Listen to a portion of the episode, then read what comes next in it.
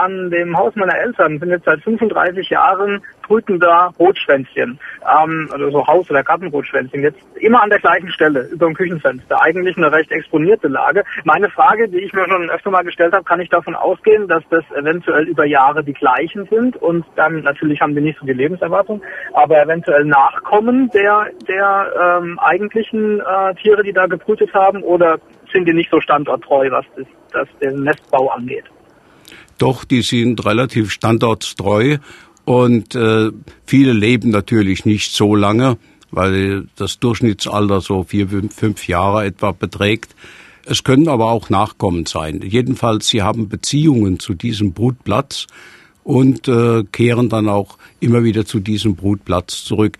Es handelt sich da um Hausrotschwänze und der Hausrotschwanz ist ja ein Vogel, der nicht so weit wegzieht, die überwintern im Mittelmeergebiet und kommen dann auch rechtzeitig bei uns so im März wieder zurück.